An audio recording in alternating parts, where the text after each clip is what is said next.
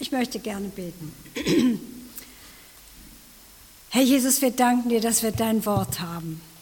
Und wir bitten dich von ganzem Herzen, komm jetzt hier und sei hier gegenwärtig und rede durch meinen Mund in die Herzen hinein und schenk, dass jeder von uns dir irgendwie neu begegnet. Das bitte ich dich. Amen. Ja, wir haben Michaelis gerade am Freitag gehabt, ein Fest, was gar nicht mehr gefeiert wird und dass man meistens gar nicht weiß, was damit eigentlich los ist. Ich habe mal gegoogelt, woher das überhaupt kommt. Warum wird man den 29, am 29.09. Michaelis feiern? Und da habe ich gefunden, dass ein Papst, Gelasius I., 493 äh, war das, also schon ganz, ganz früh, hat diesen Weihetag der Michaelskirche in Rom äh, als Michaelstag dann festgelegt.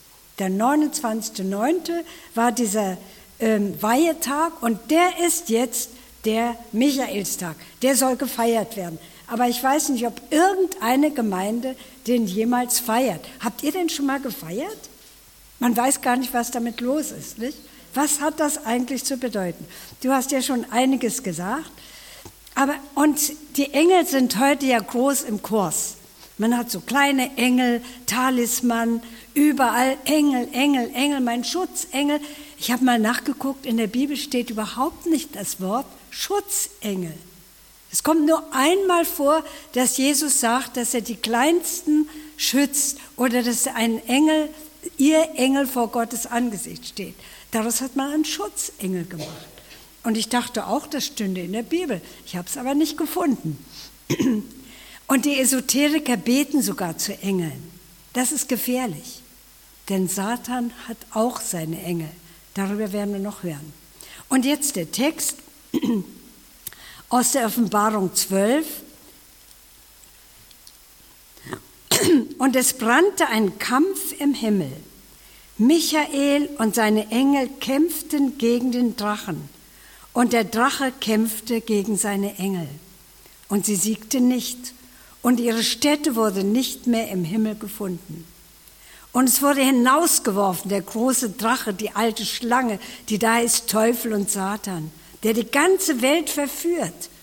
Und er wurde auf die Erde geworfen und seine Engel wurden mit ihm dahin geworfen.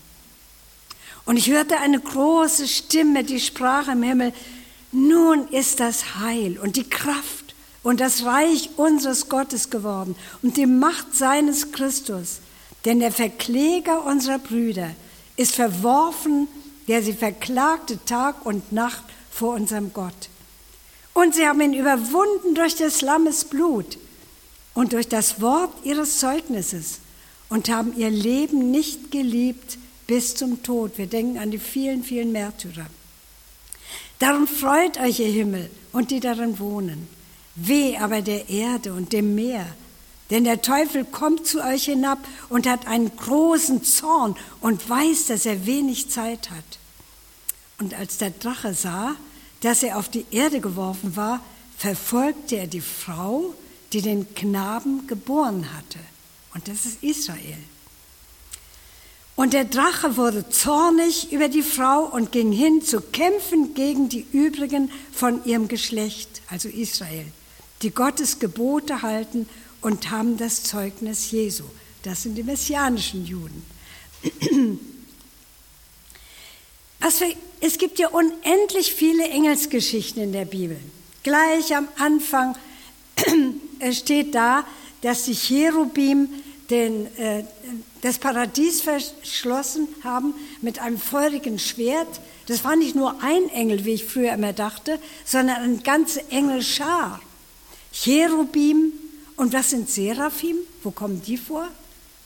Die kommen nur bei Jesaja vor.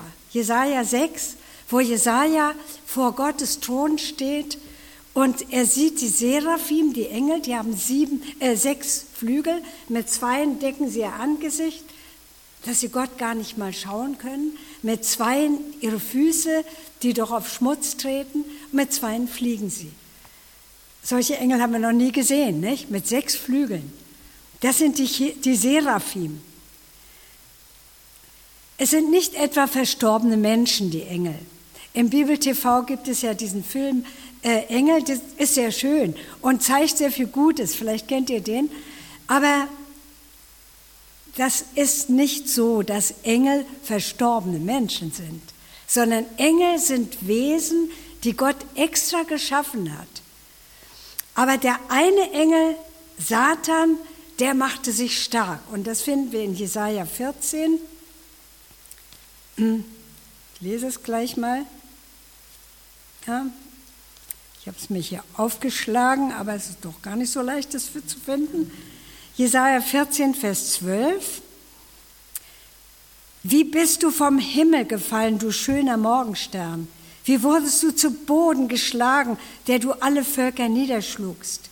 Du aber gedachtest in deinem Herzen, ich will in den Himmel steigen und meinen Thron über die Sterne Gottes erhöhen. Ich will mich setzen auf den Berg der Versammlung im fernsten Norden. Ich will auffahren über die hohen Wolken und gleich sein dem Allerhöchsten. Ja, hinunter zu den Toten fuhrst du und so weiter. Ein Mann, der die Welt zittern machte. Natürlich ist damit zunächst einmal ein Mann gemeint, ein König, der sich über Gott stellen wollte. Aber man sieht dahinter auch, es könnte Satan sein, von dem gesagt wurde, er wollte sein wie Gott. Und da hat Gott ihn besiegt und ihn auf die Erde geworfen. Jesus sah, sagt, ich sah den Satan auf die Erde fallen wie ein Blitz. Ich überlege immer, wann das gewesen sein. Da kann man Verschiedenes sagen. War das, als Jesus geboren wurde? War das bei Adam und Eva schon? Aber der, der äh, Verkläger ist, hat jetzt keine Macht mehr und bei Hiob, da verklagt äh, Satan noch den Hiob. Also mir ist das nicht ganz klar. Aber es gibt so viele Geheimnisse in der Bibel. Je mehr ich in die Bibel hineinschaue und ich lese viel in der Bibel, dann habe ich eine Freundin, die kommt jeden Morgen zu mir und wir studieren dann richtig in der Bibel. Und das macht sehr viel Freude.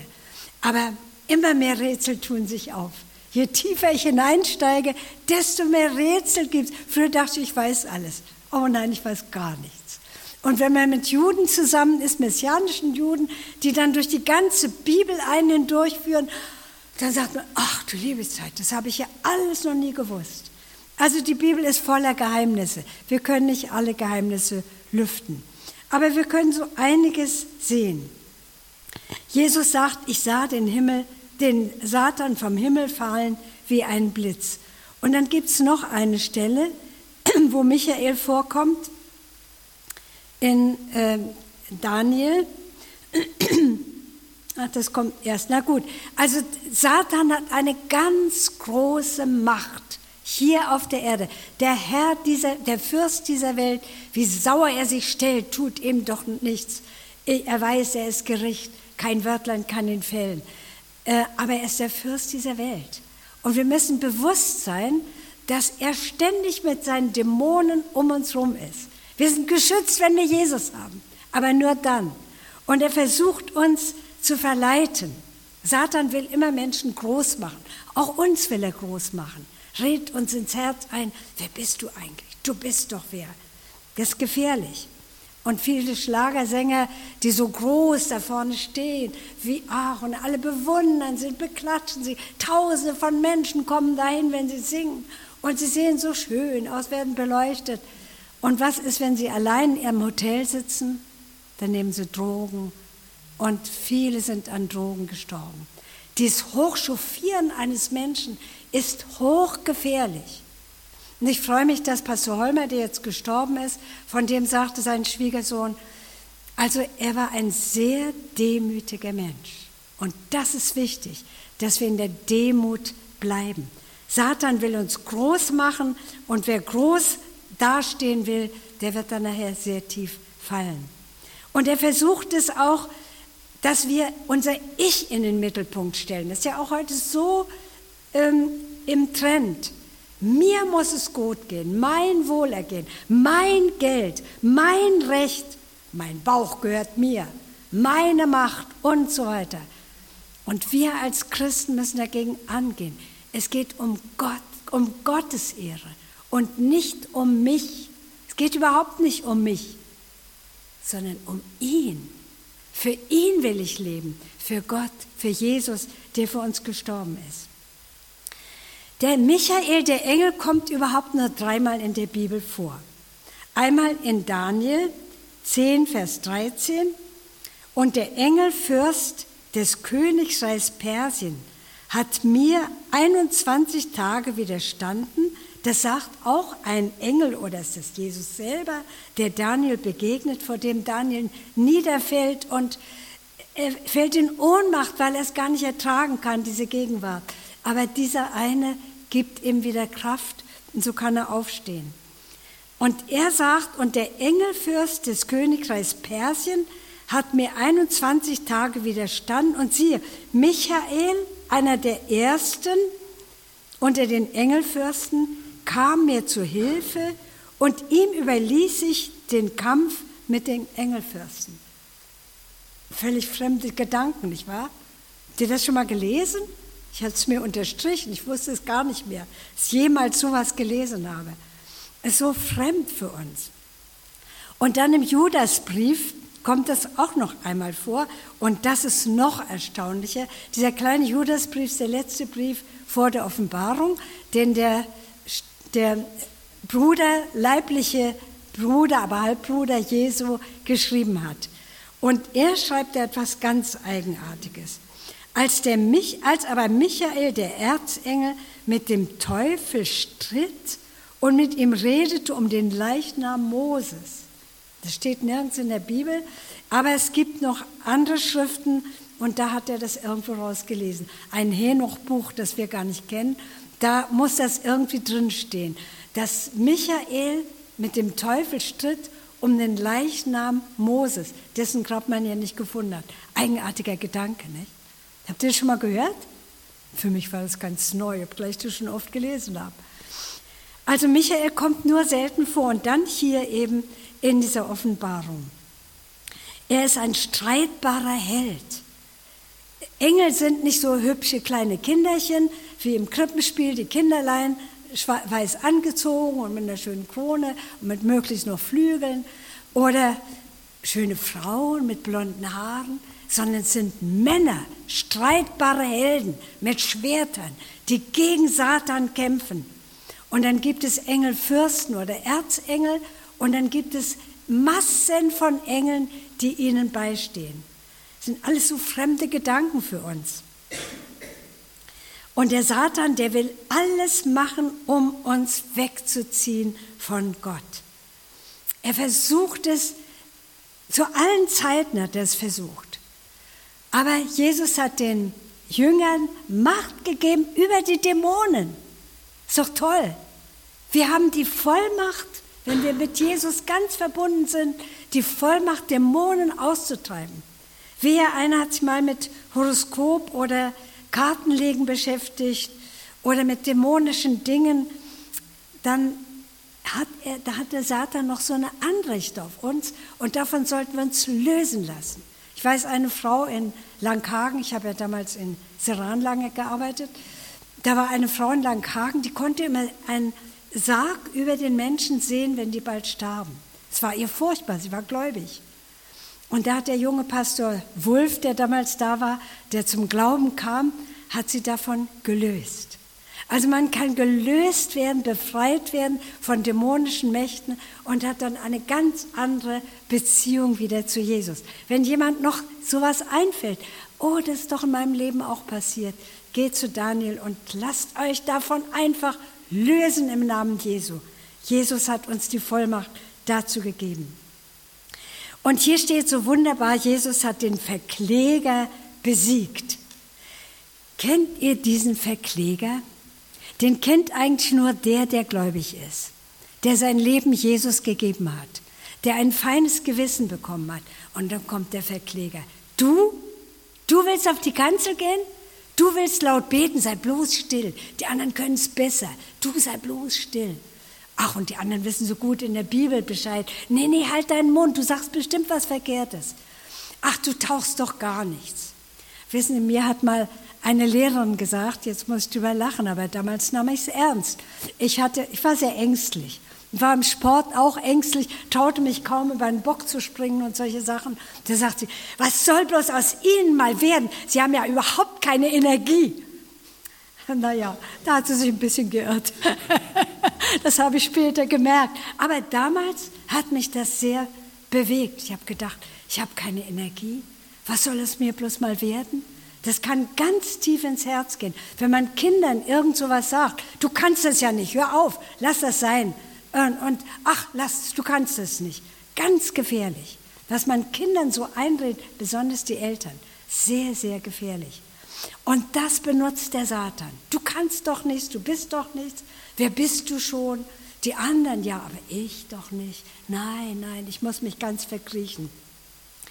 Und dann klagt er uns an. Was hast du da wieder gedacht? Und du willst auf die Kanzel steigen?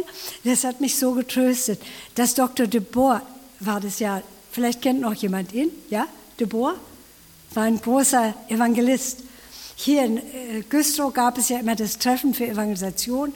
Und er kam immer zu uns. Ich gehörte zum DFM Gebet, hier früher in Goethestraße 7. Äh, die Bundesmutter, vielleicht kennt noch jemand sie.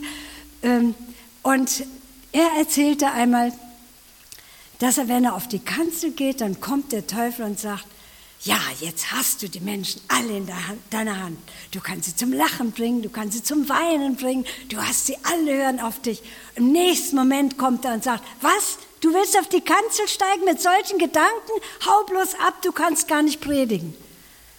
Ich weiß nicht, ob ihr solche Gedanken kennt. Ich kenne diese Gedanken. Und die können einen ganz schön mürbe machen. Du tauchst doch nichts. Was hast du da wieder gedacht? Darf keiner wissen. Bloß still, still. Wenn die wüssten, was alles in mir drin ist, bloß das nicht. Mir hat mal jemand, ja, da hatte ich mich in einen Mann verliebt, der verheiratet war und dachte in meinem Herzen, wenn, der mal, wenn die Frau mal stirbt, vielleicht heiratet er mich. Und dann kriegte ich so ein schlechtes Gewissen. Und dann ging ich zu einer Frau und habe das gebeichtet, sagte, ja, du bist eine Ehebrecherin. Oh, und als wir, sie hat mir auch die Vergebung zugesprochen, aber dieses, ich bin eine Ehebrecherin. Ach du liebe Zeit, wenn die Menschen wüssten, ich bin eine Ehebrecherin, wie schrecklich, könnte ich doch gar nicht mehr meinen Mund auftun.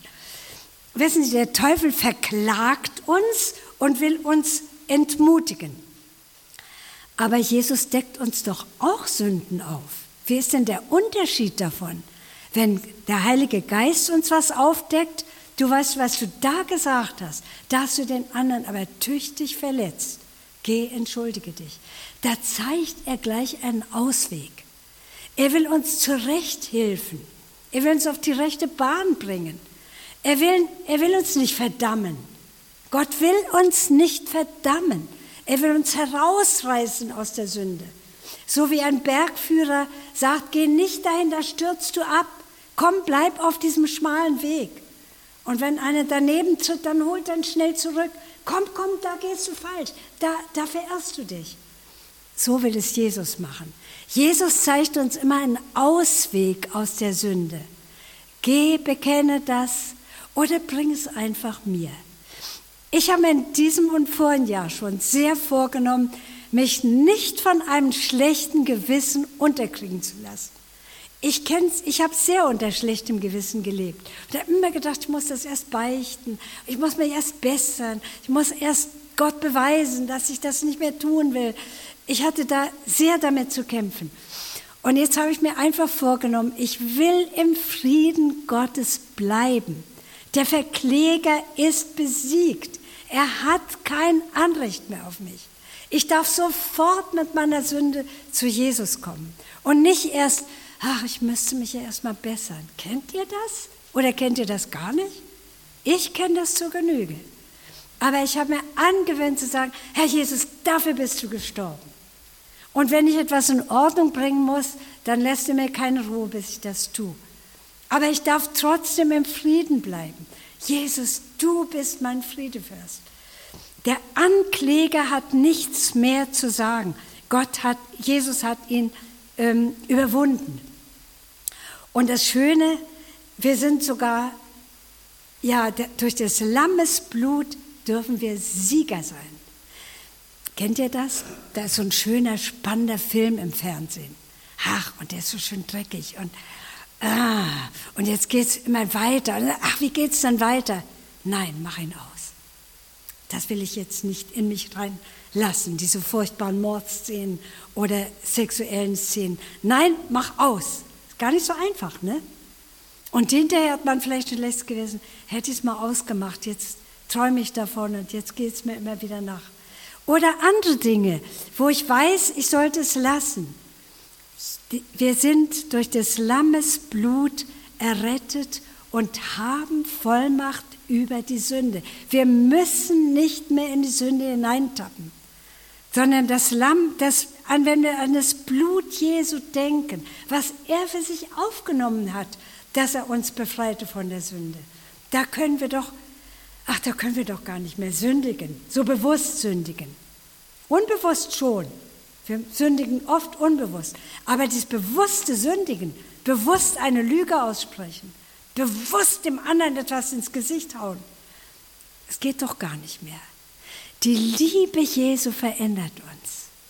Wenn wir die Liebe Gottes in unser Herz reinstellen und wir sollten jeden Tag ihm sagen, Herr Jesus, ich liebe dich. Ein kleiner Junge sagte mal, Lieber Herr Jesus, ich habe dich so lieb. Wenn ich dich sehen würde, würde ich dich umarmen. Ist niedlich, ne? Ja, heute ist er älter geworden und weit weg vom Glauben. Aber wir dürfen an die Liebe Jesu glauben. Das Blut des Lammes macht uns zu Siegern über die Sünde. Wollen wir daran festhalten. Und der Verkläger ist entmachtet. Er hat keine Macht mehr über uns. Ja, und dann kommt noch dieses Eigenartige, der Drache sah, dass er auf die Erde geworfen war, verfolgte er die Frau, die den Knaben geboren hatte. Ich war jetzt gerade auf diesem Kongress im Schönblick, Antisemitismus-Kongress, und da wurde uns sehr deutlich gemacht, dass der Satan von Anfang an alles dran setzte, um die Juden zu vernichten. Die Juden, das Volk Gottes. Wir sind so daran gewöhnt, wir sind ja Christen, naja, und die Juden sind da, ja, hm, gut, ja, da hat Jesus gelebt. Ganz interessant, mal hinzufahren, die Städten zu sehen, wo Jesus gelebt hat, aber sonst was geht mich Israel an.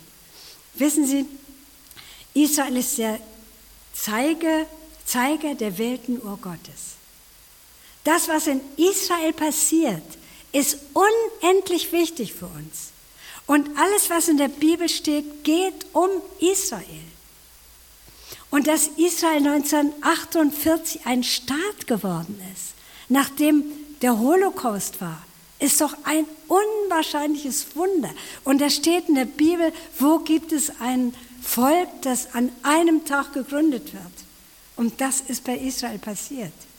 Wir müssen uns für Israel interessieren und einsetzen. Ich habe da ein paar Zettel fertig gemacht.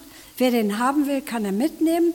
Da steht drauf, wo man beim Bibel TV entweder, ähm, äh, also es gibt zwei Sendungen über Israel. Fokus Jerusalem oder, ähm, wie heißt das andere? Na, ist egal. Ich habe das alles aufgeschrieben, könnt ihr mitnehmen und euch eine Zeit raussuchen, wo ihr das anguckt. Es ist doch eigenartig. Unser Volk sagt immer, ja, die Juden, wir stehen zu ihnen. Klar, wir sind ja auch schuldig. Der Holocaust hat uns schuldig gemacht. Wir werden alles für die Juden tun. Und in Wirklichkeit werden die Nachrichten immer verzerrt. Die Israelis haben da ein paar ähm, äh, na, Palästinenser umgebracht. Ja, die hatten angegriffen. Und jedes Volk würde sich wehren, wenn da Angriffe kommen. Vom Gazastreifen werden ständig Raketen geworfen auf Israel. Die Städte, die rundherum wohnen, die haben kleine, äh, solche kleine Gebäude, wo sie ganz schnell hinein, Bunker, wo sie schnell hineinfliehen können. Sie haben nur ein paar Sekunden Zeit. Und die christliche Botschaft in Jerusalem, die sorgt dafür, dass sie viele solche Container haben, wo sie ganz schnell hineinfliehen können. Es ist grausam, was in Israel passiert. Und die Palästinenser werden so aufgehetzt gegen Israel. Und es stimmt nicht, dass Israel dass, äh, die Palästinenser da rausgedrückt hat. Damals gab es keine Palästinenser. Da waren die Juden, die da lebten, genauso Palästinenser. Das ganze Gebiet hieß Palästina. Und die Juden, und dann wurde es ganz festgelegt, dass Israel dieses Land bekommt. Sie sind ganz rechtmäßig dort. Und gleich als sie das Land äh, als sie das Land ausriefen, kamen von allen Seiten die Feinde und versuchten sie ins Meer zu treiben, haben sogar ähm, solche Zettel verteilt, ihr Araber geht nicht raus, kommt raus aus dem Land, wir wollen Israel ins Meer werfen, könnt ihr wieder eure Wohnung beziehen. Und die werden heute noch Flüchtlinge genannt. Wir sind alle Flüchtlinge. Ich weiß nicht, wer von Ihnen oft zu einem Flüchtlingsnachkommen gehört. Die werden heute noch Flüchtlinge genannt. Dabei brauchten sie gar nicht zu fliehen. Die Juden haben gleichzeitig gesagt, bleibt hier, wir werden euch helfen. Wir, wir werden euch mit in den Staat integrieren. Und viele Araber, die unter den Juden wohnen, haben es tausendmal besser, als wenn sie im palästinensischen Gebiet leben würden. Aber die Palästinenser Kinder werden aufgehetzt. In ihren Schulbüchern steht da, äh, dass alles nur Palästina ist und Israel gibt es gar nicht. Und sie sollen die Juden da raustreiben. Und ihnen werden Filme gezeigt, wo, wo sie die Juden abknallen können. Und kein Wunder, dass junge Leute hingehen und Selbstmordattentaten tun, weil sie dann gleich in den Himmel kommen, wird ihnen erzählt, wenn sie Juden in, in den Tod treiben. Ganz furchtbar. Die Mauer, die Israel bauen musste, hat sie sehr geschützt. Und da wird immer gesagt, eine Mauer. Wie können sie da eine Mauer bauen? Aber das war einfach ein Schutz. Und wenn immer wieder die Nachrichten so schief weitergeben, dass Israel, was Israel gemacht hat, da können andere Staaten, wer weiß, was tun. Aber wenn Israel irgendwas gemacht hat, was man nur rausziehen kann, Israel, was machen die? Aber das ist ganz typisch Satan. Er will dieses Volk vernichten. Das ist der Drache, der die Juden ausradieren will. Und heute ist der Verführer so dabei, uns alle in die Enge zu führen. Ach, die Bibel, naja, die kann man nicht so ernst nehmen. Es ist damals geschrieben für die damalige Zeit, aber für uns ja nicht. Natürlich muss man gucken, was war damals dran. Also Weibschweige in der Gemeinde ist zum Beispiel, ähm, weil die Frauen da oben saßen und drunter riefen ihre Männer, die unten in der Synagoge saßen. Das ist natürlich was anderes. Aber sonst all die Gebote, die Gott gegeben hat, alles, was im Alten Testament steht, ist heute absolut gültig und wird heute so verdreht. Ich kenne Menschen, die sagen, naja, die Speisung der 5000, das Wunder dabei ist, dass sie alle ihr Brot rausholten und es verteilten. Man glaubt der Bibel einfach nicht mehr. Unser Verstand ist ja klüger. Diese Bibelkritik ist ganz gefährlich. Der Unglaube um uns herum. Wie viel mehr Menschen waren früher bei uns in der Kirche? Und jetzt wird es immer weniger. Die Aufklärung hat ganz viel äh, Falsches in die Köpfe gedreht. Darwinismus, da habe ich neulich einen Vortrag darüber gehört, wie, wie schlimm, dass jeder, der nicht dem Darwinismus zustimmt, also dass, die, dass wir vom Affen abstammen, der kann nicht mehr richtig Biologe sein und so. Dabei ist das einfach schief. Wir wissen ja, dass Darwin selber am Schluss seines Lebens gezweifelt hat, ob er recht hatte. Das ist einfach alles Humbug. Die Bibel ist wahr und darauf müssen wir uns bestrengen. Die Bibel ist wahr. Aber Satan weiß, dass er wenig Zeit hat. Und diese Zeit nutzt er aus diese ganzen Naturkatastrophen, Erdbeben, Überschwemmungen, äh, der ganze Klimawandel, Brände, Krieg, das zettelt er an und will uns jetzt noch verdrehen und will uns fromm noch die Köpfe verdrehen, dass wir wegkommen von Gott, dass wir nicht mehr der Bibel glauben, dass, wir, dass er uns in Besitz nimmt. Wir müssen unheimlich aufpassen. Der Michael hat gegen den Drachen gekämpft. Jesus ist Sieger und bleibt Sieger. Und er hat uns versprochen, er wird wiederkommen, die ganze Welt zurechtbringen, hier noch ein tausendjähriges Reich aufrichten und erst danach kommt das Endgericht. Die Welt geht noch nicht unter. Nee, nee. es kommt noch eine andere Zeit, wenn Jesus wiederkommt. Das kann ganz bald sein. Sind wir bereit? Brennt unser Herz? Brennen unsere Lampen? Oder lassen wir uns vom Zeitgeist mitströmen lassen mit all den vielen, vielen Dingen, die auf uns einströmen und die uns von Gott wegziehen lassen, uns keine Zeit mehr geben für ihn. Michael will uns aufmerksam machen, dass, äh, dass, dass uns auf das, also Michael ist das Fest, will uns darauf aufmerksam machen, es gibt eine unsichtbare Welt um uns, die Dämonen und die Engel. Aber wenn wir uns in Jesus hineinbergen, brauchen wir keine Angst vor Dämonen zu haben. Dann sind wir vor all diesen Dingen geschützt. Aber wir sollen aufpassen, es ist nicht mehr lange, bis Jesus wiederkommt. Auf dem Ölberg wird er stehen und von Israel aus die ganze Welt regieren. Amen.